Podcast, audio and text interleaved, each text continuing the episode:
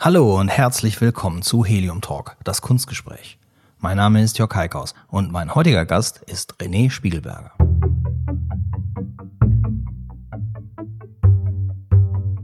Helium Talk. Ja, so habe ich das Intro meines Podcasts ja auch schon lange nicht mehr begonnen. Es ist tatsächlich aber auch ein ganz besonderer. Es ist der erste in deutscher Sprache seit dem Ausbruch. Es ist seitdem auch der erste, den ich wieder in meinem Studio aufnehmen konnte. Also nicht über das Internet, sondern René Spiegelberger war tatsächlich bei mir, in the flesh sozusagen. Natürlich mit dem nötigen Sicherheitsabstand, klar. Wir hatten auch einen Zollstock da und zwischen unseren Mikrofonen war ziemlich exakt 1,60 Meter Platz.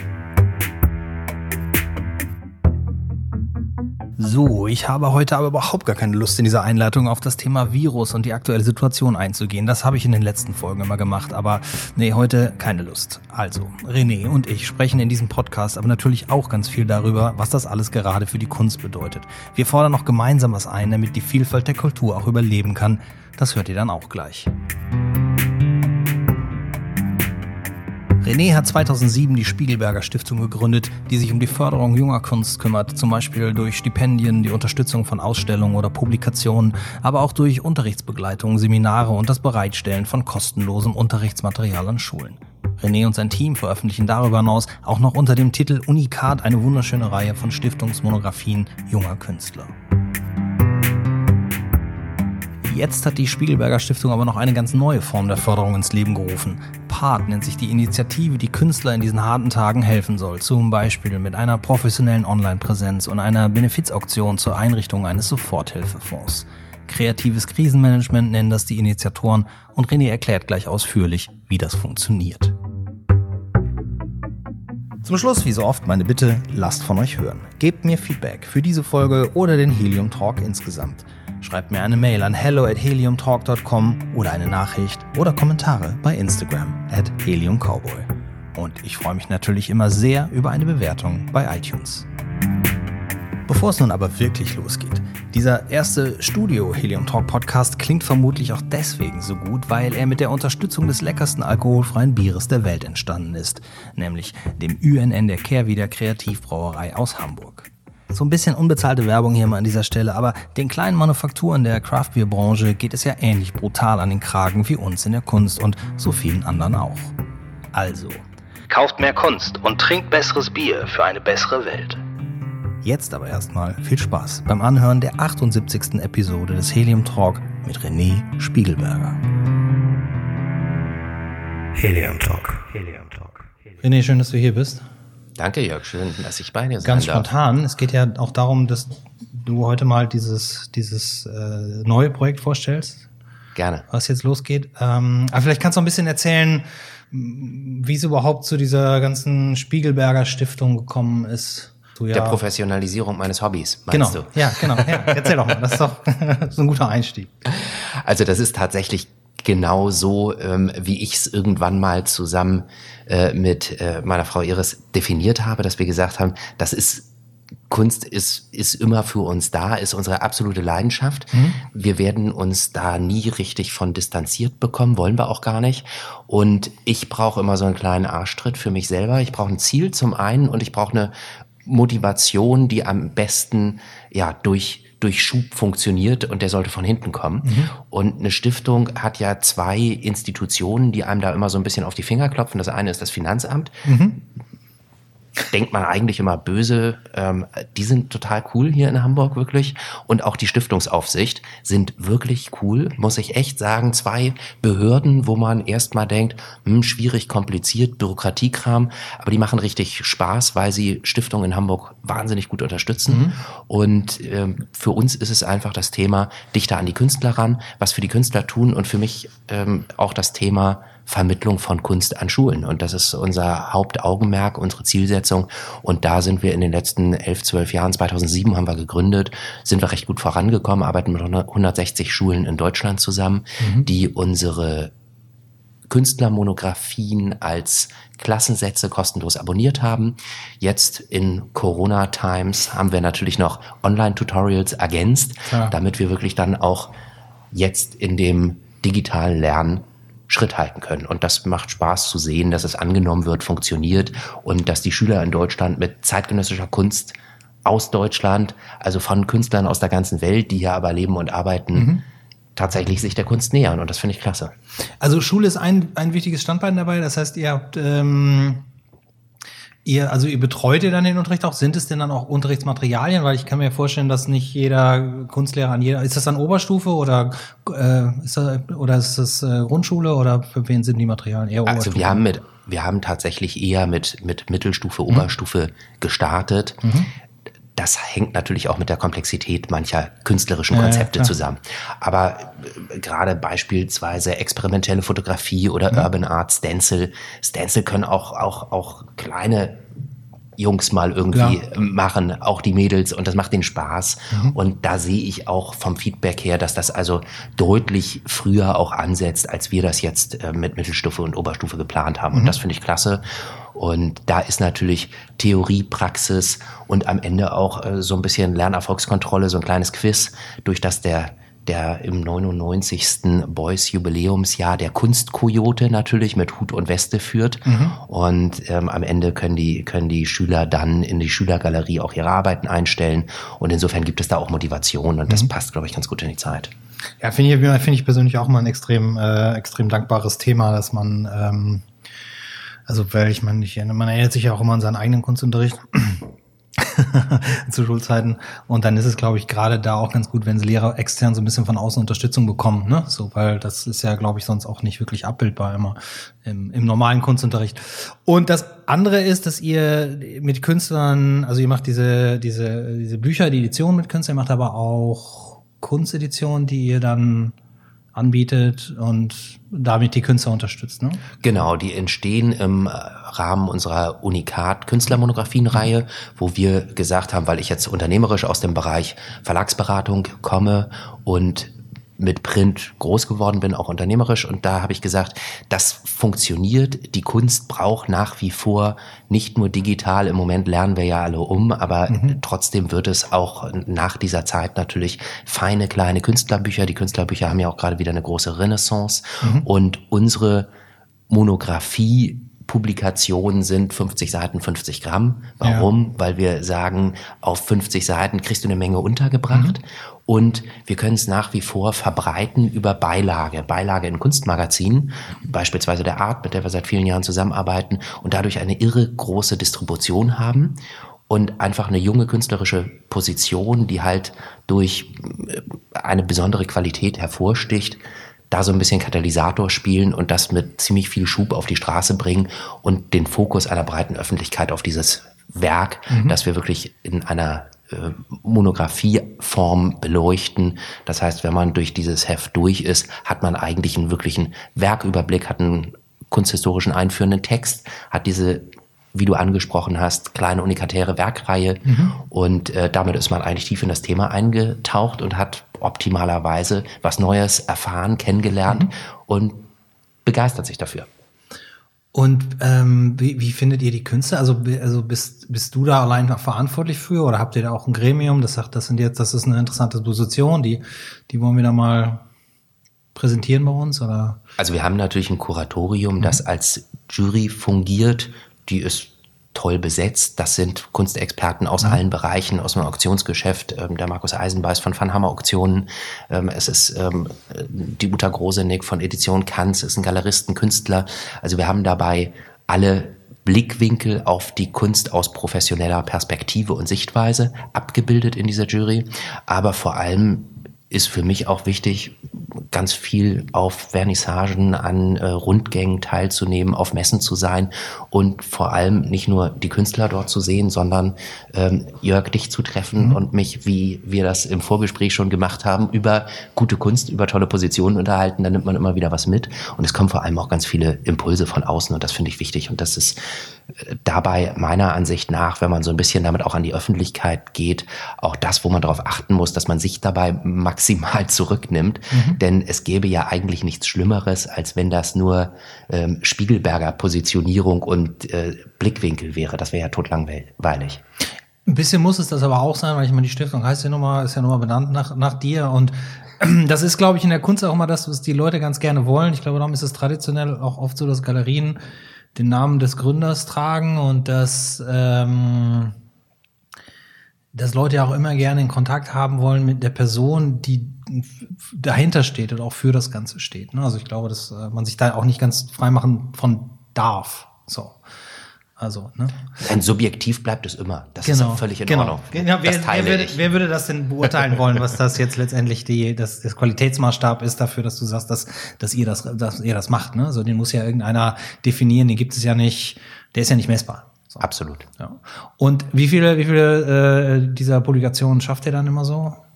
Also wir schaffen in der Regel zwei im Jahr, Mhm. wenn nicht irgendwelche außerordentlichen Einschläge erfolgen, So, ähm, wie wie, das, wie das zum Beispiel im ersten, zweiten Quartal 2020 der Fall ist, Mhm. wo man dann sagt, ähm, äh, wir haben es zwar geplant, wir hatten jetzt erstmals geplant mit einer japanischen und in Japan lebenden Künstlerin ein Projekt zu machen, weil wir gesagt haben, das ist so eine so eine tolle Position und ich habe die mal mit fünf Sammlerfreunden zusammen auf einer Paper Positions entdeckt ähm, und da haben wir gesagt, das das würden wir unheimlich gerne machen. Wir waren alle spontan begeistert von ihrer Arbeit und hatten sie dann im Dezember letzten Jahres, also 19, noch äh, in Tokio besucht.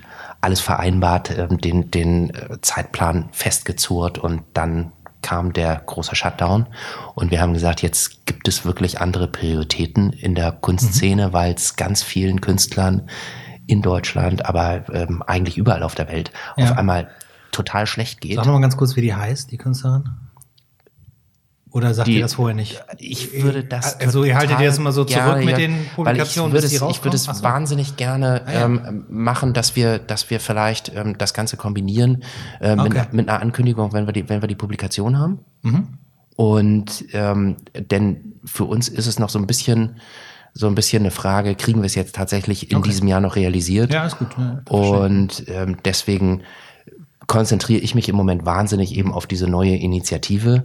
Mhm. Und ähm, wir haben es Part genannt und gesagt, es ist eine Aufgabe, eine originäre Aufgabe auch einer Stiftung, Mhm. äh, die eben auch mit Künstlern eng zusammenarbeitet und da irgendwo auch ein Payback geben will, zu sagen, ähm, wir müssen jetzt was tun, wo die Not tatsächlich auch in diesem Segment am größten ist, weil ganz viele, das äh, kennen wir alle als Sammler, das kennen wir als Galeristen, ähm, einfach von den Shutdowns betroffen sind. Ausstellungen haben sich verschoben oder sind ganz abgesagt worden. Und da gibt es, glaube ich, direkte Hilfe zu leisten. Und das machen wir mit einer großen Benefits-Auktion, mit einer Plattform, auf der Künstler ihre Arbeiten zeigen können, wo auch die Galeristen partizipieren, die im Moment genauso schwer zu leiden haben wie die Künstler. Und dann wird es am Ende eben über Auktionshaus Van Ham dort eine große Auktion geben. Also ihr habt, ihr habt ähm, wie so viele andere in dem Moment, wo einem das so radikal bewusst war, wie brutal die Veränderung eigentlich sein wird, hast du gesagt, habt ihr gesagt, so die Spiegelberger Stiftung, die das, was wir sonst machen, das legen wir jetzt erstmal auf Eis und wir kümmern uns jetzt mal, versuchen jetzt mal rauszufinden, wie man diesem, der, also der, der Branche quasi und den Künstlern tatsächlich helfen kann. Korrekt. Und, ähm, und jetzt habt, habt ihr das kürzlich ne, präsentiert, das äh, Wir sind letzte Woche live gegangen, genau. genau so. Also ähm, Mitte Mai, dann der Rest war Vorbereitungszeit.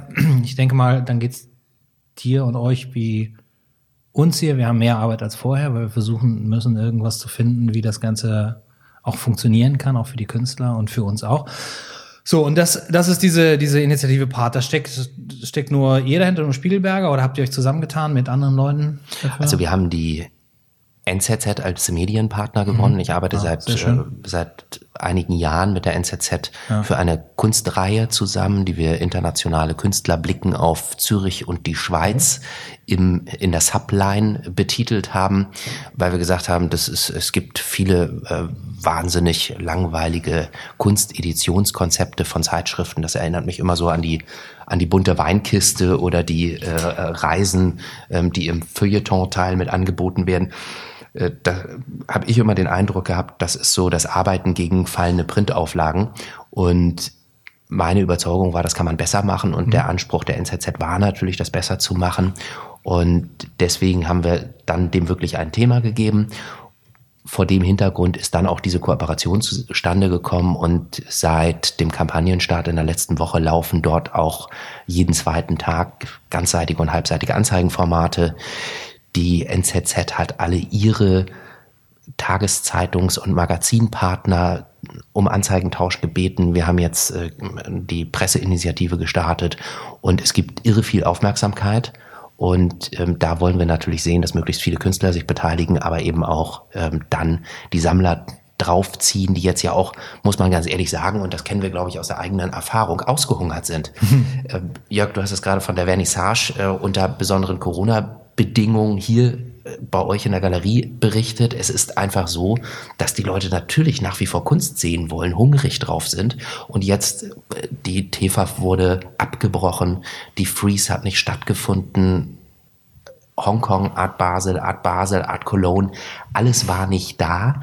Aber das heißt ja nicht, dass die Menschen die Freude an der Kunst verloren haben. Und deswegen glaube ich, bedarf es guter Angebote. Mhm. Das Geld ist, glaube ich, auch da. Es muss aber zurück zu den Künstlern, da wo schon produziert wurde, da wo schon in Vorleistung gegangen mhm. wurde. Und das versuchen wir zu schaffen.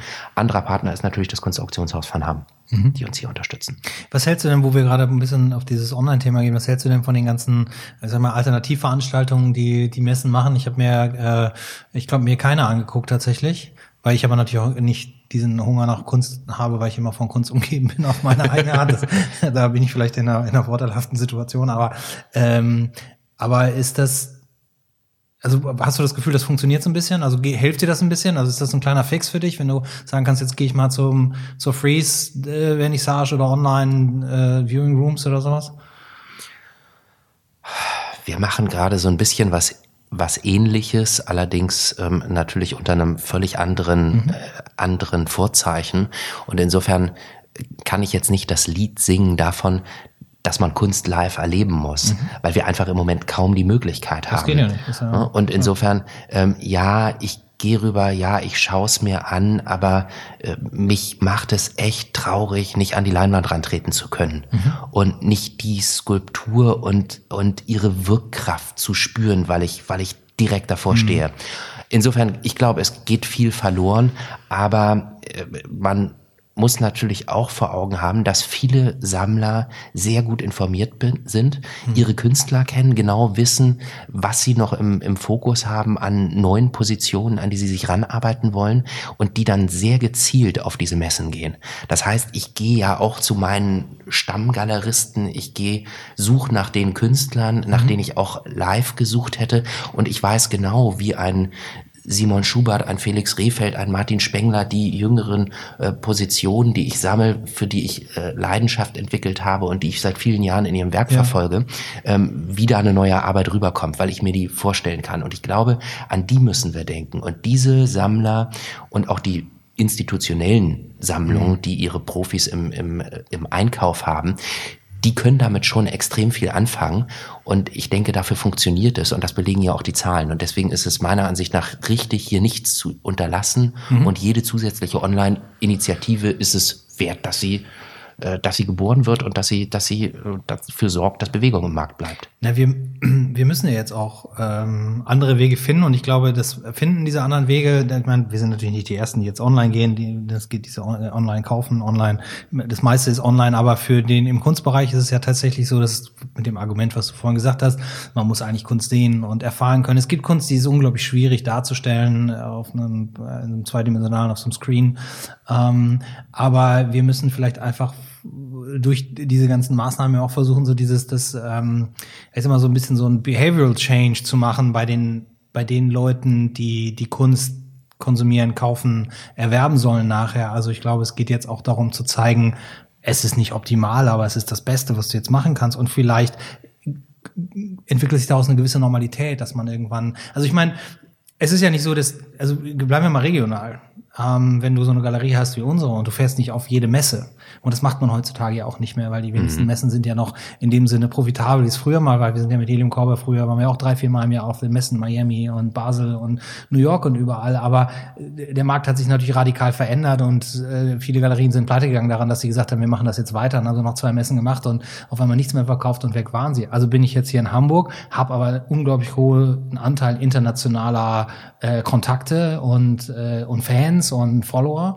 Ähm, denen geben wir jetzt aber eine ganz neue Möglichkeit damit, dass die das tatsächlich auch sehen können. Denn die konnten es vorher nicht sehen. Wenn du in einem Ort bist, ist es ja immer noch einfach. Aber vielleicht muss man da auch tatsächlich so ein, ja, müssen die Leute das verstehen, weil je mehr, ich rede mit vielen, natürlich genau wie du, mit ganz vielen Leuten aus dem aus dem Kunstmarkt jetzt auch und aus dem Business und äh, da gehen die Meinungen natürlich immer noch auseinander, aber jetzt hast du keine andere Wahl, wenn du noch auch im Markt bleiben willst, ne? so als das zu propagieren und alles zu geben, das zu funktionieren. Äh, zurück zu dir. Das heißt also bei euch im Projekt, das ist eben auch komplett online, auch die Auktion nachher? Das ist tatsächlich der Fall, ja. Genau. Und, und ihr macht aber auch vorher noch, weil du gesagt hast, ihr versucht sowas auch, ihr macht auch so Online-Viewing Rooms dann für Künstler oder für die Kunst? Genau, also es gibt im Prinzip drei Säulen auf mhm. Part. Das eine ist der Künstlerfonds, mhm. der die Plattform, wo die Künstler quasi in ihrem eigenen kleinen Show ihr Werk zeigen können, sich vorstellen können, ihren, äh, ihren CV hochladen und letztendlich sich, sich den, den Sammlern und den, den Institutionen präsentieren. Und auf der anderen Seite gibt es eben die Auktion, mhm. wo wir sagen, da brauchen wir ein, ein, äh, auch ein gewisses Format, ein gewisses äh, eine gewisse Klasse, natürlich, weil wir eine limitierte Anzahl an Losen haben. Da geht es wirklich auch darum, viel Erlös zu generieren für den Künstlerfonds, auf den das Ganze einzahlt. 50 äh, Prozent gehen direkt an den Künstler oder den Einlieferer. Das heißt, auch Sammler oder Galeristen können natürlich ein, ein Werk einliefern. 50 ähm, Prozent vom, vom Nettohammer gehen, gehen zurück, weil das gerade bei den Künstlern für mich ganz, ganz wichtig ist. Ich mhm. finde es schwierig, wenn diese Benefizauktionen letztendlich äh, für viele tolle Projekte unterstützend da sind, aber am Ende die Künstler leer ausgehen. Und ich glaube, ähm, da haben wir von Anfang an gesagt, das kann nicht der Weg sein. Zusätzlich sollen alle Künstler, die eben einliefern oder an Part sonst wie teilnehmen, auf der Plattform beispielsweise ihre kleine Show kreieren, mhm. äh, dann auch die Möglichkeit haben, natürlich bevorzugt äh, sich für den Fonds zu bewerben. Und wenn dort äh, die Ausschüttung erfolgt, eben ohne Bedingungen, ohne Auflagen äh, wird der Fonds halt 100% ausgekehrt über eine Jury. Und ich glaube, am Ende, auch wenn man ein bisschen, ob man ein bisschen besser im Geschäft ist und schon ein bisschen mehr Aufmerksamkeit hat, dann hat man auch größere Kosten und möglicherweise ja. im Moment auch vielleicht sogar die größeren Schwierigkeiten als ein, als ein äh, tatsächlich ähm, Künstler, der ganz früh in seiner Karriere ist. Die Mid-Careers sind möglicherweise im Moment sogar schwerer dran ja. äh, als die als die ganz jungen Künstler, die noch gar nicht so einen großen Apparat haben. Es ist ja auch immer ganz oft die falsche Vorstellung, dass weil ein Künstler viel gezeigt wird und weil er prominent also in, zumindest im Kunstbereich prominent ist und äh, äh, die sind ja nicht immer alle gleich äh, äh, Gerd Richter reich, ähm, so, sondern da ist ja, da ist, ist die Kluft ja doch e-, extrem groß. Ne? Wie gesagt, gerade Mid-Career ist so ein, so ein schöner Begriff. Gibt es ja eigentlich eine Übersetzung? Wie übersetzt man das auf Deutsch? nicht so wirklich, ne? Fällt ja auch nichts ein. Mit Career Artist ist aber ist ja eigentlich ist ja eigentlich. Äh, wir haben ja gerade über einige gesprochen, ja. den Boris Hoppeck bei uns. Das ist ein schwieriges Thema. Du machst das das schon wirklich sehr lange zum Teil. Du bist sehr, sehr bekannt. Du hast vielleicht auch schon eine gute Publikation und bist dabei gewesen, aber das heißt am Ende immer noch nicht, dass du da ausreichend Geld mitverdienst, dass du dir äh, dieses Leben im Prinzip auch, also ein Atelier, ähm, monatelang, in denen kein Einkommen reinkommt. Das darf man ja auch immer nicht vergessen. Also Künstler arbeiten für Ausstellungen hin und wenn sie jetzt nicht wirklich eine Galerie haben, von, durch die sie repräsentiert werden, die sie kontinuierlich verkauft, was aber bei wenigen Künstlern irgendwie der Fall sein dürfte, weil es eine Galerie hat dann ja auch immer wieder einen Fokus auf andere Künstler für einen Zeitraum, bist du ja angewiesen auf diese Peaks in, in deinem Jahr, wo tatsächlich deine Arbeiten mal auf einer Messe oder in einer Ausstellung auch gezeigt werden und tatsächlich Kunden finden. Also darum finde ich das extrem wichtig, was du sagst, dass eine, eine Auktion, eine Kunstauktion immer auch die Künstler fördern muss. Mhm. Und das äh, Künstler kann man nur dadurch fördern, dass sie ihren Anteil bekommen. Punkt. Ich sehe es auch so und ich bin der Meinung, dass das eben äh, gerade jetzt das Thema ist. Es mhm. gibt halt die Schnellmaler, mhm. äh, können wir auch auf Skulptur übersetzen. Es gibt äh, viele, äh, die, die wir kennen, die einfach auch, auch äh, in kurzer Zeit eine Ausstellung vorbereiten ja. können. Äh, Keith Haring hat sowas mal über ein Wochenende gemacht mit den Sehengeboten. Ja. Äh, klar, geht, mhm. aber es gibt eben auch ähm, die Künstlerin, die vielleicht äh, ein Dreivierteljahr für eine Ausstellung in der Vorbereitung mhm. arbeiten, ja. die Materialkosten haben, die vielleicht einen äh, Studioassistenten haben, die alles äh, darauf ausrichten, darauf zusteuern, ihr Investment so planen und den dann irgendwo ähm, für 15. März das Ding um die Ohren geflogen ist mhm. und ähm, möglicherweise die Galerie jetzt auch nicht so schnell reagieren kann, auch nicht die Hebel hat, über online plötzlich ein riesen Klientel zu erreichen. Und da kommt einfach gar nichts rein. Da ist eine riesen, ja. riesen Lücke geschlagen. Und da müssen wir rein und da müssen, müssen die, die es können, jetzt, glaube ich, schauen, dass sie ein bisschen unterstützen. Und da sind eben auch die Sammler in der Verantwortung, meiner mhm. Ansicht nach. Und vor allem auch die Unternehmen, die sagen, ähm, wir fühlen uns der Kunst verbunden. Wir haben unser Image irgendwie auch auf Kunst aufgebaut. Und da denke ich, dürfen Künstler und Kunstgemeinde auch einfordern, dass die sich jetzt nicht wegducken, sondern sich auch mit engagieren. Und ich finde es ganz toll, ähm, wenn wir jetzt hier beispielsweise die Donner Reuschel Bank, ähm, die sagt, äh, wir, wir machen das einfach und wir gehen da ganz äh, unkompliziert jetzt rein, weil das eine gute Initiative ist und ähm, wir Partner der Kunst sein wollen. Mhm. Und sowas finde ich stark. Und da gibt es jetzt einige, die, die das unterstützen. Und die brauchen wir natürlich auch. Mhm. Ja, es also ich, ich versuche das ja auch auf meiner Ebene ein bisschen zu appellieren und die Verantwortung der, der, Sammler. Das ist aber natürlich auch, wie gesagt, auch hier in dem Bereich, gerade bei Mid-Career-Künstlern, nicht unbedingt immer so einfach, weil natürlich haben alle jetzt ihre eigenen Probleme und ihre eigenen äh, Gedanken irgendwo woanders zum Teil. Und, äh, und wir haben das ja gemerkt, dass es erstmal der Fokus von der Kunst insofern runterging, als das klar die ganzen Ausstellungen und sowas hinzu und man kümmert sich erstmal um sich, was in so einer Situation sicherlich auch auch richtig und wichtig ist. Und dann gibt es natürlich jede Menge andere Dinge, die ähm, im täglichen Leben noch mehr an Bedeutung haben und erstmal im Fokus stehen müssen. Ähm, aber jetzt sind wir so langsam, wie gesagt, an so einem Punkt, wo den Galerien ist sicherlich damit geholfen und den Künstlern damit auch, dass man wieder eine Galerie besuchen kann und sich die Kunst angucken mhm. kann. Aber es ist nur ein erster kleiner Schritt, weil eben meiner Meinung nach zumindest dieser ach so, wir müssen jetzt, wir müssen jetzt Kunst kaufen, damit es diese Galerie äh, danach noch gibt. Wir müssen jetzt Kunst kaufen, damit der Künstler dann auch noch weiter Kunst machen kann. Und dann ist es aber natürlich immer nicht schwierig, das in so einer Breite zu sagen, weil du hast es gerade schon angesprochen, es gibt Künstler, die haben vielleicht jetzt ein Jahr lang eine Ausstellung vorbereitet und die ist jetzt on hold oder die ist erstmal, naja, abgesagt, du kannst ja auch nicht sagen, im Herbst machen wir weiter. Ne, so, weil im Herbst hast du vielleicht schon drei andere Ausstellungen. Eine Galerie plant ja jetzt nicht äh, die nächsten drei Monate vor. Also wie bei Helium Cowboy machen das manchmal. Aber, ähm, aber die meisten Galerien haben ihren Plan ja schon stehen. Völlig für, klar. Für die ja. nächsten zwölf, manchmal 24 Monate. Und dann bist du, musst du als Künstler irgendwie reinrutschen. Darum ist so eine Initiative oder so eine, sowas natürlich schon mm, irgendwie ganz wichtig und das, das, das zu bewegen. Hast du denn das, äh, habt ihr denn, wie ist denn euer, euer, euer, euer Feedback so weit? Wie gesagt, das ist ja noch eine ganz kurze Aktion äh, oder ganz kurzer Ankündigungszeitraum bislang gewesen? Also ich, ich äh, komme in der Tat relativ wenig dazu, äh, Feedback wahrzunehmen, weil wir im Moment echt gefühlt ähm, die Früh- und die Spätschicht äh, prügeln, weil das natürlich auch so der komplette Seitenaufbau und mhm. mit äh, Datenbankfunktionen und äh, es ist ja. schon, also äh, es ist unglaublich komplex und mhm. äh, wie häufig bei solchen Projekten weiß man ja glücklicherweise vorher nicht, was man sich einhandelt. Äh, das ist auch gut so, sonst würde man ganz vieles von dem vielleicht gar nicht angehen, weil man viel zu viel Respekt davor hätte. Und ähm, die respektlose Herangehensweise war, glaube ich, hier der richtige Weg. Mhm. Jetzt haben wir den äh, extremen Druck, äh, den Termin zum 15. Juni äh, zu halten. Das heißt, das ist der brauchen, Termin der Auktion. Das ist der Termin, an dem die Auktion beginnt und mhm. auch die Plattform öffnet mhm. für eine äh, zweiwöchige Show, der Künstler. Das finde ich ganz wichtig. Ich habe eben gesagt, die Galerien ähm, äh, partizipieren mit an den äh, Verkäufen über die Plattform.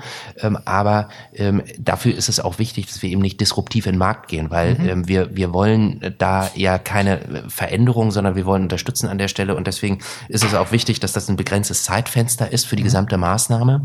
Die Auktion läuft am, am 1. Juli aus und ähm, die Plattform endet dann auch mit, mit ähm, diesem Konzept der äh, Künstlershow Chance, weil natürlich dann irgendwann auch wieder die Galerien im Geschäft sind. Hier ist aber die Möglichkeit, dass die Galeristen beziehungsweise die Künstler hier schnell mal über dieses große Tool halt eben die Öffentlichkeit generieren. Und ähm, wir haben sehr viel Öffentlichkeit, das kann ich auf jeden Fall sagen. Das hat natürlich mit der extrem großen Mediendruck, den wir im Moment erzeugen können, mhm, zu tun. Klar. Und es sind auch jetzt schon über 90 Künstler, die auf der Site sind, die äh, sich jetzt beworben haben, um dort auszustellen. Mhm. Äh, es sind relativ viele Einlieferungen schon für die Auktion, obwohl wir da ein ähm, äh, Galerie VK Limit 5000 Euro haben. Das ist schon relativ ambitioniert, mhm. aber das ist erforderlich, damit wir dann auch nachher ja. einen vernünftigen Hebel haben für den Fonds.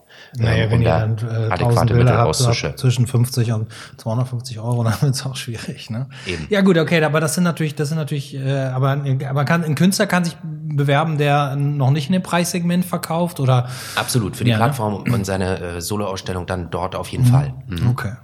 Darf ich nochmal deinen Appell eben aufgreifen, weil ich finde, ja. der, der äh, geht sonst oder droht sonst unterzugehen. Ich glaube, da müssen wir vielleicht noch viel fordernder sein. Mhm. Mich macht es richtig wütend, wenn ich mich im Moment mit Unternehmen unterhalte und wir haben natürlich auch mit vielen potenziellen äh, Partnern gesprochen für die Initiative aber auch mit privaten Sammlern, die jetzt sagen, ah, ich halte mich mal zurück. Insbesondere dann, wenn die aus dem Automotive-Bereich kommen und sagen, die Bänder stehen gerade still, dann können die nicht, auch schon imagemäßig nicht, auch wenn das eingebucht ist und sie es theoretisch könnten, sagen, ich beteilige mich jetzt mit einem größeren Betrag oder ich kaufe jetzt für die Corporate Collection irgendwie Werke, bei der Galerie, bei der ich sonst auch kaufe. Mhm. Klar, das gibt dann ein Problem, das, das sieht nach außen hin doof aus. Aber es gibt viele Krisengewinner. Es gibt viele Banken, die gerade mhm. trotzdem noch erstaunlicherweise Rekordergebnisse verkünden und die dann sagen, nee, wir kaufen aber gerade keine Kunst, ähm, weil ist ja eine ganz schwierige Lage, hören Sie bestimmt öfter. Mhm. Da muss ich ganz ehrlich sagen, äh, wenn das dieselben sind, die sich in guten Tagen mit guter Kunst schmücken, darüber ihr Premium-Klientel im Private Wealth Management ansprechen und ihre Champagnerpartys auf der Art Basel geben, dann passt da was extrem nicht zusammen. Mhm. Und das finde ich wirklich mehr als ärgerlich und ich glaube, da muss man echt den Finger in die Wunde legen. Und das Gleiche gilt für Sammler, die jetzt die Taschen zunähen, mhm. obwohl sie überhaupt nicht von der Krise betroffen sind, obwohl sie möglicherweise Krisengewinner sind, dann sagen höchstens noch mal eine ganz sichere, abgesicherte Position, noch mal ein Blutchip, äh, aber jetzt bei den jungen Künstlern sparen. Das passt nicht zusammen, das macht mich wütend und da muss man wirklich dann auch mal bei der Ehre so ein bisschen kitzeln und das rausfordern. Ich glaube, da müssen wir echt lauter werden mhm. und mehr einfordern. Ja, ich habe das, ja, ich absolut bin ich bei dir. Äh, ich habe das, ähm, ich habe zurzeit, ich bin, ich bin eigentlich, ich bin immer relativ ehrlich. Also nicht relativ, ich bin immer ehrlich. Also ich bin so jemand, der so, also diesen Galerien-Bullshit, der ist mir immer auf den Sack gegangen, immer schon. Das ist auf Messen, wenn du irgendwie stehst und die Messe läuft mau und auf einmal steht man da irgendwo zusammen mit anderen Galeristen und da sagt man, Mensch, da war ganz schön wieder ein trauriger Tag und auf einmal heißt es, ja, wir haben ganz gut verkauft, wir haben unseren Künstler und die, der und der Sammler, der kauft dann noch nachher und der hat sich schon bei uns gemeldet. Du weißt aber ganz genau, es ist eine Kackmesse, es ist schlecht, es läuft mies, für alle läuft's hier mies. Es gibt immer mal einen Ausreißer, aber der hat vielleicht auch eine super Position. Und das hat mich immer schon so in diesem ganzen Kunstbereich so ein bisschen geärgert. Und darum bin ich jetzt jemand, der auch vermehrt sagt, und damit spreche ich, um, dein, um, deine, um deine die Verantwortung noch mal ein bisschen weiter äh, zu tragen, nicht nur auf die Unternehmen, sondern eben auch auf die Sammler, die auch die klein, selbst die kleineren Sammler und äh, die, die auch im Jahr vielleicht nur ein, zwei kleine Bilder kaufen, ähm, die dürfen damit jetzt nicht aufhören, ganz im Gegenteil. Absolut. So, ja. denn ähm,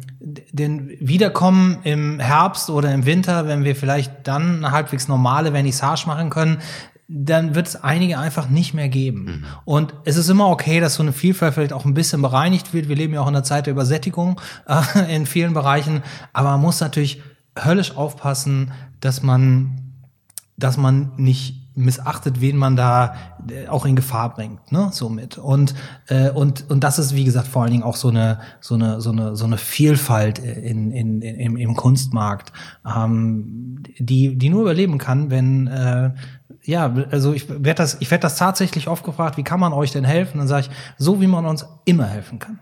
Kauf ein Bild. Das ist die einzige Art und Weise, wie du Kunst und Künstler unterstützen kannst. Ich meine, du kannst natürlich auch einfach Geld geben, das ist auch in Ordnung. Äh, äh du kannst aber, äh, du kannst auch, äh, äh, keine Ahnung, äh, Projekte für Künstler verschaffen. Aber so schön das ist, dass du jetzt einem Künstler einen Auftrag gibst, ähm, irgendwie ein Design zu gestalten oder eine Wand zu gestalten. Der beste Weg, einen Künstler zu unterstützen, ist immer in sein Werk zu kaufen und zu investieren. Das, was der Künstler tatsächlich machen möchte. Das ist wichtig. Es kommt natürlich noch die andere Komponente hinzu. Es hat was mit Wertschätzung zu tun. Mhm und ähm, auch mit der Wahrnehmung. Ich glaube, ähm, dieses, dieses Selbstbewusstsein, das muss man denen, ähm, die jetzt, äh, wir haben eben angesprochen, lange Produktionszeiten von einer Ausstellung, das ist ja auch Zeit alleine im Atelier, sehr mhm. häufig. Das ist Zeit ohne, ohne einen, einen Rücklauf, ohne äh, Kritik im, im, im Positiven wie im Negativen, ohne Auseinandersetzung und Zeit, ähm, in der der nächste Karrierestep nicht erfolgt. Mhm. Und all das sind ja neben dem wirtschaftlichen Aspekt äh, wichtige Faktoren, die, glaube ich, hier eine große Rolle spielen. Und deswegen äh, sind da natürlich auch äh, die möglichst vielen Galerien, die erhalten bleiben, wichtig, weil jede Galerie, die aufgrund dieser Situation oder einer Marktbereinigung, du hast von Übersättigung gesprochen, tatsächlich ihre, ihre Pforten schließen muss, führt dazu, dass äh, 10, 15, 20 weitere Künstler keine Vertretung haben mhm. oder ähm, eine wichtige Säule für, für ihren Zugang zum Markt verlieren. Und da müssen wir einfach schauen, äh, wie kann man das verhindern? Wo kann man noch mehr äh, Unterstützung generieren. Ich glaube, Stiftungen leisten da ihren Beitrag. Ich stelle fest, dass immer mehr Sammler eben auch gucken, wie kann ich meine Sammlung öffentlich zugänglich machen. Independent Collectors macht sowas, mhm. weltweit Sammlungen, die privat sind, einfach zu öffnen, zu sagen, ähm, ähm hier zeigen wir digital eine Collection und das finde ich, finde ich toll. Es gibt viele von diesen Sammlern, die heute sagen, wir gründen Stiftung ähm, und mit der Kohle, die wir da vielleicht auch staatlich gesteuert, gewollt sparen, weil wir einen steuerlichen Hebel haben, mhm. die setzen wir wieder für die Kunst ein. Das ist, äh, das ist ein super, das ist ein ja. super Instrument, das ist toll. Ähm, äh, Privatmuseen sind auch toll. Und wenn Sammler ihre Räume öffnen, mhm. dann wird die Kunst von mehr Menschen gesehen und da gefallen mir auch solche Aktionen wie von der Griffelkunst ähm, oder ähm, äh, äh, Private Museums. Äh, es gibt da auf Insta verschiedene Initiativen. Mhm. Anne-Simone Krüger hat mir ein tolles äh, Konzept neulich vorgestellt, wo ich einfach mal gesehen habe, wie schön es sein kann, mal in andere Wohnzimmer zu luschern und zu schauen, ob es von der Griffelkunst ist oder, ja, ja, äh, oder, ja. oder mein privates Museum at home. Das ist alles toll. Ähm, und da spielt die digitale Welt eben, wie du es gesagt hast, mhm. heute, glaube ich, eine neue Rolle, äh, weil wir irgendwo diesen, äh, diesen Mehrwert durch Kunst auf einmal erleben und die Freude, die andere Menschen an Kunst haben. Und das ist wiederum ein, ein Weg, der anstiftet und glaube ich, Menschen, die vielleicht noch nicht so tief drin sind, wie, wie unser persönliches Umfeld das in vielen Fällen ist, plötzlich sagen, hey, ist mal eine super Idee. Ich glaube, ich brauche auch äh, tatsächlich Originalkunst und äh, ich brauche echte Werke und ich muss da dichter ran. Ich habe das neulich, also ich habe das schon zwei meiner Sammler oder der Sammler, die diese Galerie schon seit seit vielen Jahren unterstützen, gesagt, weil ich bin natürlich ganz viel im Gespräch mit denen, aber interessanterweise muss ich auch ganz ehrlich sagen, ich spreche ganz viele an und kriege auch, ich kriege weniger Feedback als sonst. Ne? Also manchmal ist mancher Kanal ist auch stumm gerade, ähm, so. Aber wo ich dann äh, in Kontakt trete, äh, habe ich das jetzt zuletzt zweimal gesagt dass äh, da habe ich über diese Ausstellungseröffnung geredet, die wir gemacht haben. Und wir haben ja hier 60 Leuten quasi über 10 Stunden lang individuelle Touren gegeben. Ich habe aber auch noch drei Instagram-Touren gemacht, mhm. obwohl ich da persönlich kein so wahnsinnig großer Fan von bin, weil das in so einem laufenden Betrieb ist das schwierig zu machen.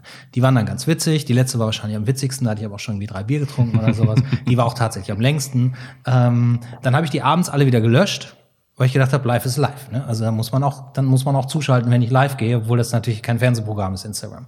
Und da haben mich so zwei Sammler oder angesprochen, er hat gesagt, ja, ich hätte das ja gerne gesehen, aber aber äh, aber aber leider äh, äh, habe ich das verpasst. Und der andere der andere Ansatz war, ähm, so, ich habe das gesehen, ähm, fand ich fand ich irgendwie ganz schön, fand ich ganz witzig, war so nah dabei. Und dann habe ich gesagt, bei dem einen habe ich gesagt, pass mal auf, ich habe einen Vorschlag für dich mach du doch bitte mal eine Instagram virtuelle Tour oder Facebook virtuelle Tour bei dir zu Hause deine Sammlung. Mhm. Weil dann sehen die Leute, wie du die Kunst zu Hause hast und auf einmal dieser Bezug, Kunst zu Hause zu haben und dann verlinkst du halt den, keine Ahnung, Tion Co., den, den du da drin hast, in, ja. deinem, in, deiner, in, deinem, in deiner Wohnung. Zeigst du den mal und dann sagst du, das ist übrigens Tion Co., habe ich bla bla bla dann und dann gekauft. Und schon wirfst du diesen Blick, von dem du gerade gesprochen hast, in das Wohnzimmer eines Sammlers, denn die Leute stellen sich auch immer ganz wahnsinnig viel darunter vor. Eigentlich heißt mit Kunst leben, da gibt's keine Definition von. Manche Sammler haben halt eine riesengroße Sammlung und ein riesengroßes Lager. Die meisten Sammler, die ich kenne, leben mit der Kunst. Und das mal zu zeigen, was hängt in deiner Küche, was hängt in deinem Wohnzimmer. Ähm, eine Arbeit von mir hängt zum Beispiel in Dänemark, da hat mir der Sammler hat mir das entschuldigend gesagt, dass sie auf dem Klo hängt bei ihm. Aber sie hinge neben einem Chagall und dann macht, macht das dann schon wieder nicht so schlimm. Und ich denke mal, sein Klo ist auch nicht so klein. Aber trotzdem, das ist so Leben mit Kunst und das zu präsentieren. Das ist jetzt, ich möchte keine Galerienausstellung mehr sehen in, auf Instagram. Aber ich finde, würde mich brennend interessieren, wo hängen denn eigentlich die Bilder, die wir verkauft haben. Und ich habe ja das Privileg, dass ich manche Leute besuchen kann und mir das angucken kann. Aber auch nicht alle. So, und stell dir mal vor, das ist ein ganz, ganz, auch ein ganz schöner Ansatz. Ich bin gespannt. Also noch, ähm, noch habe ich nichts gesehen von den beiden, aber das kann ja noch kommen. Sag mal, was ist denn mit ähm, nochmal zu dieser, zu dieser. Ach nee, eine Sache wollte ich noch erzählen, was auch ganz schön ist mit dem Verkaufen äh, oder überhaupt Kunst kaufen. Bei uns ist, äh, wie bei den meisten anderen Galerien, gehe ich mal auch von aus, ist erstmal äh, alles auf Null gegangen. So, also da ist mhm. nicht mehr viel passiert. Es gibt den einen oder anderen sicherlich, der mal kommt und sagt, ich kaufe jetzt noch mal ein Bild bei dir. Ähm, aber äh, erstmal ist auf Null gegangen. Mein, aber ihr habt doch einen Online-Shop, oder nicht? Ja, ja, naja. Aber mein, mein, mein, mein dänischer Kollege, der Rasmus, Fischer von der Galerie Wolfsen. Der hat mich in meinem Atelier im Norden besucht und da Bilder abgeholt für so eine virtuelle, also für eine Ausstellung bei ihm im April. Mhm. Die natürlich auch ohne, ohne Gäste stattgefunden hat. Und dann meinte ich so, wie läuft's denn bei euch? Irgendwie so, und da meinte er, Jörg, wir verkaufen besser als vorher. Weil ähm, die haben so ein Geschäftsmodell, dass sie, dass, dass er zu Sammlern hinfährt und denen Bilder an die Wand hängt und die dann also ein Budget festlegen und dann, dann, dann kaufen die die Sachen so, wie er sie an die Wand hängt. So, das ist ein dänisches Konzept, das gibt's hier weniger, das ist super, da packt er sich seinen Wagen voll, fährt cool. dahin, hängt das auf und sagt, und dieser Teil ihres Geschäfts momentan brennt, weil die ganzen vermögenderen Dänen sitzen jetzt alle in ihren Sommerhäusern. Cocooning. Ja, die sind, fahren halt alle in Sommerhäuser, weil sie nicht mehr arbeiten können, weil sie Homeoffice auch von da machen können und sitzen so aus und sagen, Mensch, die Wände sind noch leer oder da passt noch was hin, lass uns mal den Rasmus anrufen. Biedermeier 2020, genau. Ja, aber das könnten natürlich hier die Sammler hier auch mal sagen. So wie andere Leute ihre Plattensammlung sortieren, jetzt von A bis Z, sortier doch meine Sammlung neu durch und dann gucken wir, ob nicht doch noch was reinpasst. Mhm. Ja gut, das sind viele Ideen. Was reinpassen tut ja immer. Ne? Also der Sammler das sagen du und ist ich. ja eigentlich nie ja. ja, ich komme ja aus der Sammlerperspektive ja. und ich muss sagen, ich, ich bin nie fertig. Nee. Also man hat ja unterschiedlichste Ansätze des ja. Sammelns. Also man kann ja, man kann ja äh, thematisch sammeln, ich kann nach Genres sammeln, ich kann das meiner Ansicht nach der schwachsinnigste Ansatz ist der, den ich gewählt habe, auf Vollständigkeit sammeln. Das ist ähm, schon irgendwie eine Form des ähm, organisierten höheren Blödsinns, mhm. weil du natürlich irgendwann an so Grenzen kommst, wo du sagst, das ist jetzt wirklich hässlich mhm. und echt teuer, aber also es fehlt. Auf Vollständigkeit heißt so aus den bestimmten ja Blöcke, also genau, ne? mhm. Äh, äh, Boys, Ephemera, äh, signierte Plakate. Mhm. Und, ja. Ne? und wenn du die dann alle brauchst, zum mhm. Beispiel, oder ähm, gibt ja viele Künstler, wo das auch mit den Multiples wunderbar geht, ne, weil sie schöne große Werkblöcke dort geschaffen haben. Und wenn du damit anfängst, dann äh, ist natürlich der Irrationalität Tür und Tor geöffnet. Aber es macht es natürlich auch wahnsinnig spannend, weil du nie fertig werden wirst. Ne? Also es mhm. gäbe ja nichts Schlimmeres dann, als den letzten Eckstein dann einzufügen und so einen Block abzuschließen. Also da grusel ich mich schon direkt vor. Aber zum Glück kann man dann immer schnell ein neues Türchen öffnen und dann ähm, darf man weitermachen. ähm, Nochmal zu dieser, zu dieser Auktion ganz kurz, weil die Online-Umsetzung der Auktion, die ist dann im Zeitraum von zwei Wochen. Genau, korrekt. Also die Und ist das dann eine stille Auktion oder wie funktioniert das? Die Leute bieten dafür oder? Ja, also ähm, der Markus Eisenbeiß als geschäftsführender Gesellschafter von Van Hamm, der muss nicht die 14 Tage äh, live vor der Kamera stehen. Also das ist, Doch, mach mal. ist nicht wie beim Osterhit-Marathon oder so, also ja. so eine Durchhalteübung. Nein, das äh, Van Ham halt als erste ähm, reine Online-Auktion durchgeführt und das funktioniert tatsächlich so, dass ab dem Beginn im Abstand von zwei, drei, vier Minuten werden die Lose eingestellt, aktiv mhm. gestellt. Okay. Das heißt, auch im Abstand von entsprechend zwei, drei, vier Minuten laufen sie dann am 1. Juli aus. Und das ermöglicht natürlich jedem Sammler oder jeder Corporate Collection, äh, dem entsprechenden Einkäufer dann auch auf alle Lose hintereinander zu bieten mhm. und sich nicht auf eins konzentrieren zu müssen, mhm. sondern äh, da kann man auch zum Serientäter werden quasi und äh, damit nicht nur Gutes tun, sondern auch echt starke Kunst erwerben, weil sie eben versetzt auslaufen mhm. und durch das versetzte Auslaufen hat man dann die Chance, ähm, auch mehrfach ja, aktiv und zu werden. Es hat, es hat natürlich auch diese, ich nenne es jetzt mal, weil mir kann, nur weil mir kein anderer Begriff einfällt, nicht weil ich es abwertig, äh, abwerten nennen möchte, aber es hat ja auch so eine gewisse Zockermentalität, die am Schluss da wieder dann kommt, wenn man dann tatsächlich mitbieten kann, oder? Kann, also kann man noch bis zum Natürlich, Schluss klar. Genau, ja. so. Also, dass so dieses, ähm, also das ist ja eigentlich das spannende Element für viele Leute bei bei Auktionen auch. Psychologie, ist, Psychologie ist ganz wichtig dabei. Ja, genau. Völlig klar. Also ich bin, ich bin ähm, mittlerweile selber äh, sogar so weit gegangen und das machen wir im, äh, wir haben so einen, so einen äh, Kreis von fünf Sammlerfreunden, in dem wir aktiv alle Auktionen vorbesprechen, wo wir schon ähm, in Zeiten vor dieser Situation Telcos gemacht haben und ähm, jeder hatte seinen Stapel mit Auktionskatalogen auf dem Tisch liegen, sind das durchgegangen, damit wir uns bloß nicht in die Haare kommen. Und wenn ein Los richtig emotional für mich ist, mhm. dann äh, mache ich es tatsächlich so, dass ich mein Limit einem der Freunde aus der Runde gebe und ähm, wir gegenseitig dann tatsächlich uns vertreten als Telefonbieter oder Livebieter in der Auktion, weil das sonst so stark an die äh, an die Pumpe geht und mhm. so viel Kraft kostet.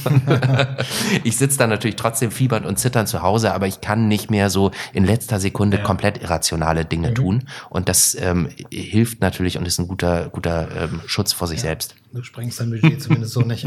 Es sei denn, du setzt deinen Freund dann unter Druck, wenn du es mitbekommst. das kann ja auch sein. Naja, das ist. Ja, das ist auf jeden Fall wirklich, ähm, wirklich äh, ein, ein spannendes Projekt. Habt ihr so, eine, so, ein, so ein Limit für die, für die Anzahl der Werke, die dann nachher bei der Auktion sind? Oder lasst jetzt erstmal. Ja, also ich glaube, in erster Linie geht es da um die Qualität. Mhm. Und äh, wir wollen natürlich ein, ein äh, veritables Ergebnis dann einfahren mhm. für, den, für den Fonds und für die Künstler, die eingeliefert haben. Und was ich spannend finde, ich beobachte ja auch immer, als Betroffener quasi den Kunstmarkt. Mhm. Ähm, das heißt, ich habe jetzt auch ähm, in einigen Auktionen, die sich dazu durchgerungen haben, im April Auktionen durchzuführen. Da ist ja mit großer Spannung vom gesamten Markt, vom äh, Galeriemarkt, aber auch von den, von den Auktionshäusern draufgeschaut worden. Interessanterweise haben das die kleineren Häuser gemacht. Die großen haben sich das gar nicht getraut. Und die kleineren Häuser sind damit wahnsinnig erfolgreich gewesen. Mhm. Also es hat Künstlerrekorde gegeben im April diesen Jahres in Berlin. Und ja. das fand ich ähm, bei, bei kleineren Auktionshäusern, da war so ein enormer Fokus drauf. Und das fand ich wahnsinnig spannend und das zeigt, das Geld ist da, es will in die Kunst. Wir müssen jetzt also die Kanäle schaffen und äh, die Brücken bauen und die Plätze schaffen. Und ich denke, dann äh, werden wir auch eine gute Chance haben, hier die größten und schlimmsten Krisenfolgen ein wenig zumindest abzumildern und äh, positive Impulse in, in Markt und eine gute Stimmung äh, in Richtung Kunst, Künstler, Kunstschaffende zu geben. Aber jetzt muss man natürlich auch ganz ehrlich sagen, Auktionen, ne? Also und die Auktionshäuser haben auch die letzte Weltwirtschaftskrise mit am besten überstanden. Ich habe, äh, ich lasse mich gerne zu dem Begriff hinreisen, Auktionshäuser, das sind dann auch die Kakerlaken des Kunstmarkts ich meine es nicht so, wie man das vielleicht nicht denken kann, aber die überleben das alles. Die überstehen das alles. Wenn, während Galerien den Bach runtergehen und Künstlerkarrieren beendet werden, machen die Auktionshäuser immer noch Rekordumsätze, auch in dieser Zeit. Ähm, du meinst Kakerlake mehr so als äh, äh Super, Superman der, als der Insektenwelt. Du kriegst ja. nicht kaputt, ne? Also ja. wie gesagt, was äh, war, war früher die immer so das Bild. Also früher, genau, war früher immer das Bild, äh, die Welt wird zerstört im Atomkrieg, was überlebt sind die Kakerlaken. Ne, so, weil die sind unzerstörbar. Und ähm, also in dem Bild. Und, und wir müssen aber, aber die haben natürlich auch eine wichtige Funktion, aber wir müssen natürlich auch gucken, dass, dass, dass diese, dass das Geld eben auch weiterhin da fließt, wo der Auktionsmarkt eben nicht diese Bedeutung hat. Ne? Also wenn ihr jetzt mit eurer Auktion hingeht und eben vielleicht auch nicht diese ganz hohen Maßstäbe anlegt, also inhaltlich, qualitativ auf jeden Fall, aber jetzt nicht hingeht und Sachen ausschließt oder die Jury sagt, okay, das ist, das er verspricht ein gutes Auktionsergebnis, sondern eben da auch die Künstler, die sich bewerben, auch einfach berücksichtigt, dass er sagt, Mensch, das finden wir eine starke Position und selbst wenn da nur 10% Steigerung nachher drin sind von ja. dem ne, los, dann ist das was, was wir, was wir auch vertreten, weil ihr ja jetzt nicht diesen Druck habt, wie bei Sotheby's und Crispies und Co. nach der Auktion immer zu sagen, hey, wir waren wieder 100 Millionen besser als ihr. Völlig klar. So, Nein. Ja. Und dafür gibt's eben auch die Plattform, äh, wo man einfach sagt, so da müssen natürlich gewisse Formalkriterien mhm. erfüllt sein, dass das irgendwo ein, äh, äh ein, ein äh, akademischen Background hat oder eine mhm. gewisse Qualitätsstandards erfüllt über Einzelausstellung, Katalogveröffentlichung, etc. Und ähm, dann ist das äh, eine Sache, die eben nichts mit dem Preis zu tun haben mhm. soll und muss. Muss es das für dich einen akademischen Hintergrund haben? Nein. Nein, es muss einen qualitativen Hintergrund mhm. haben und wir sagen ganz klar, das wäre ja total schade, weil wir ja zum Beispiel weite Teile des, des äh, der Urban Art ausschließen ja, würden, genau. äh, wo du weißt, dass das für mich ein äh, riesenwichtiges ja. Thema ist. Mhm. Also insofern, nein, muss es nicht. Ähm, ist aber so, so, so ein ähm, Indiz natürlich, wo man einfach mal sagt, so, ähm, das ist ein Kann-Kriterium, um zu sagen, okay, da, da ähm, sehen wir bestimmte ähm, sehen wir bestimmte einen von unterschiedlichen Qualitätsparametern. Mhm. Das kann auch sein Einzelausstellungen oder ähm, institutionelle Ankäufe oder Katalogveröffentlichungen. Ja, es muss schon, es muss schon äh, ich glaube, akademisch vielleicht haben wir dem Zusammenhang, dass der, der, der, der äh, ein Begriff, der vielleicht so ein bisschen ähm, in die falsche Richtung äh, will. Es geht natürlich da um die, also geht's mir auch immer. Es hat nichts mit akademisch zu tun, aber es hat was damit zu tun mit der Auseinandersetzung mit dem eigenen Werk, wenn die so nebenbei passiert oder manchmal vielleicht auch gar nicht passiert, dann, dann, dann, dann muss man es auch nicht zeigen. Ja. So. Und dann hat ja auch nichts von. Ihr habt ja auch den Gabriel Dubois, habe ich gesehen, als Foto in, auf eurer Website. Ja, richtig. der ist ja eigentlich ein gutes Beispiel dafür, was man, wo die, wie die Kunst aus einem selber kommen kann. Ich weiß gar nicht, ob Gabriel irgendwas, irgendwas, der war ja auch in Hamburg, war der, ne, an der HW oder war der, hat der überhaupt studiert? Ich habe ihn damals im Zusammen, also schon ewig her. Mein Gott, da würde ich jetzt her. Sagen, Kion Co. zusammen ist doch, völlig, ist doch völlig wurscht. Ich habe nur gerade überlegt, wie ich ihn kennengelernt habe. macht einfach sensationelle mhm. Malerei und der mhm. ist der ist ein Vollblutmaler mhm. und hat eine unglaublich dichte, eine Hammerqualität. Ja. Ich bin jedes Mal aufgeregt, wenn er mir irgendwie textet aus dem, okay. aus dem Forest äh, bei Vancouver in Kanada. hey, ich schicke dir morgen ein paar neue Bilder. Ich habe ja. gerade irgendwie eine neue Strecke fertig gemacht. Ja. Das ist immer wieder eine Überraschung.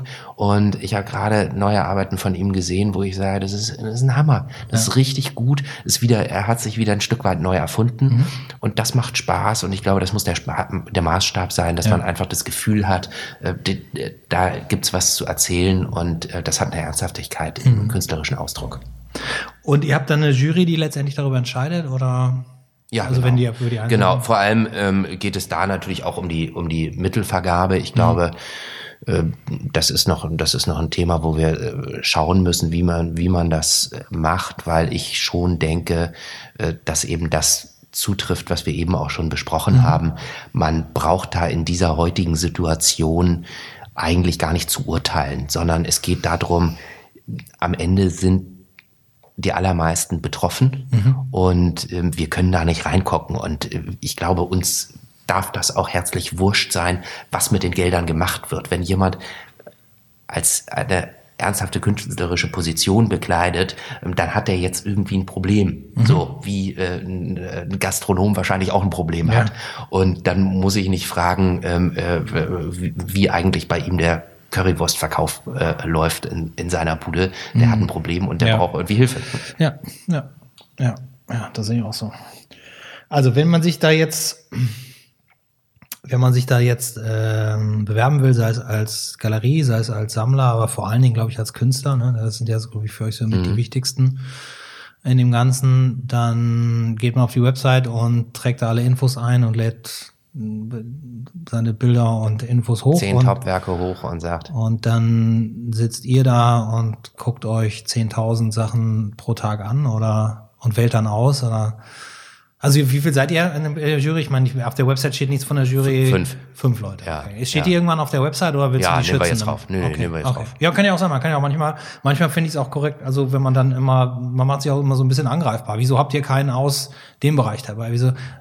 Ne? So, aber dann, ich glaube, die Souveränität, die habt ihr da bei euch. ja, nein, da muss man ganz klar sagen, das ist natürlich äh, alles Work in Progress mhm. und ähm, äh, tags werden äh, in unser äh, in unser Plattform-Tool äh, die Tickets eingespeist, was mhm. wir noch brauchen und äh, nachts werden die von der IT abgearbeitet. Äh, danke an der Stelle ja. an äh, Conny Flüger. Also das ist ganz toll. Wir haben da einfach ein, ein super Team zusammen, mhm. aber es ist eigentlich kaum leistbar, das in der Kürze der Zeit aufzubauen. Wir machen das trotzdem. Mhm. Und ähm, deswegen ist es, ist es immer so, dass wir sagen müssen, äh, wir müssen auch mit allen gleichzeitig sprechen. Wir müssen auch alle Mitglieder der Jury, alle Sponsoren, äh, alle Künstler, die Sammler, die Multiplikatoren. Ähm, aber das macht natürlich auch Spaß und ich mhm. glaube, am Ende lohnt das für so ein, für so ein Thema auch, äh, wenn wir dann zusammen die PS auf die Straße kriegen. Und äh, da ist es eine Initiative für die Kunst mhm. und geht da, glaube ich, gar nicht so sehr um, um Eitelkeiten oder ähm, tatsächlich auch um die absolute Perfektion. Da würde ich es dann mit äh, Namjoon Pike halten, when too perfect, lieber Gott böse. ja gut, das ist ja eigentlich auch schon ein ganz gutes Statement zum Schluss unseres Gesprächs. Wir heute übrigens, das will ich auch noch mal ganz kurz erwähnen, auf Zollstock-Entfernung. Erster Podcast seit dem Ausbruch des Zombie-Virus, den ich wieder hier aufnehme. Alles andere, was ich zuletzt beim Helium Talk aufgenommen habe, immer über Computer, immer mit irgendwelchen Leuten in der Welt. Das ist schön. Das hat mir gut gefallen, mal wieder jemanden wirklich tatsächlich hier an meinem großen Tisch sitzen zu haben. Ja, Jörg, ich finde es auch super. Ähm, du hast nachgemessen, das sind tatsächlich 1,85. Ja. Also wir haben sogar ja, nochmal 35 genau. Zentimeter Sicherheitszone ja. on top gelegt. Ja. Und ich bin tatsächlich durch die immer noch echt leere Hamburger Innenstadt mhm. zu dir geradelt und habe festgestellt, also wenn ich mal irgendwie verspätet zu einer Vernissage zu dir kommen will, ich brauche sechseinhalb Minuten vom großen Burstar aus der Stiftung und insofern ähm, ist das eigentlich echt eine äh, super Nummer und für mich auf jeden Fall Motivation, viel öfter bei deinen Vernissagen vorbeizuschauen. Das würde mich sehr freuen, wenn wir dann wieder so dürfen. Sonst musst du dich Sonst anmelden. in der Dreierführung ne? ja, melde genau. ich mich an. Ja, gut. Ähm, René, danke dir. Ja, vielen Dank an dich. War schön, hier sein zu dürfen.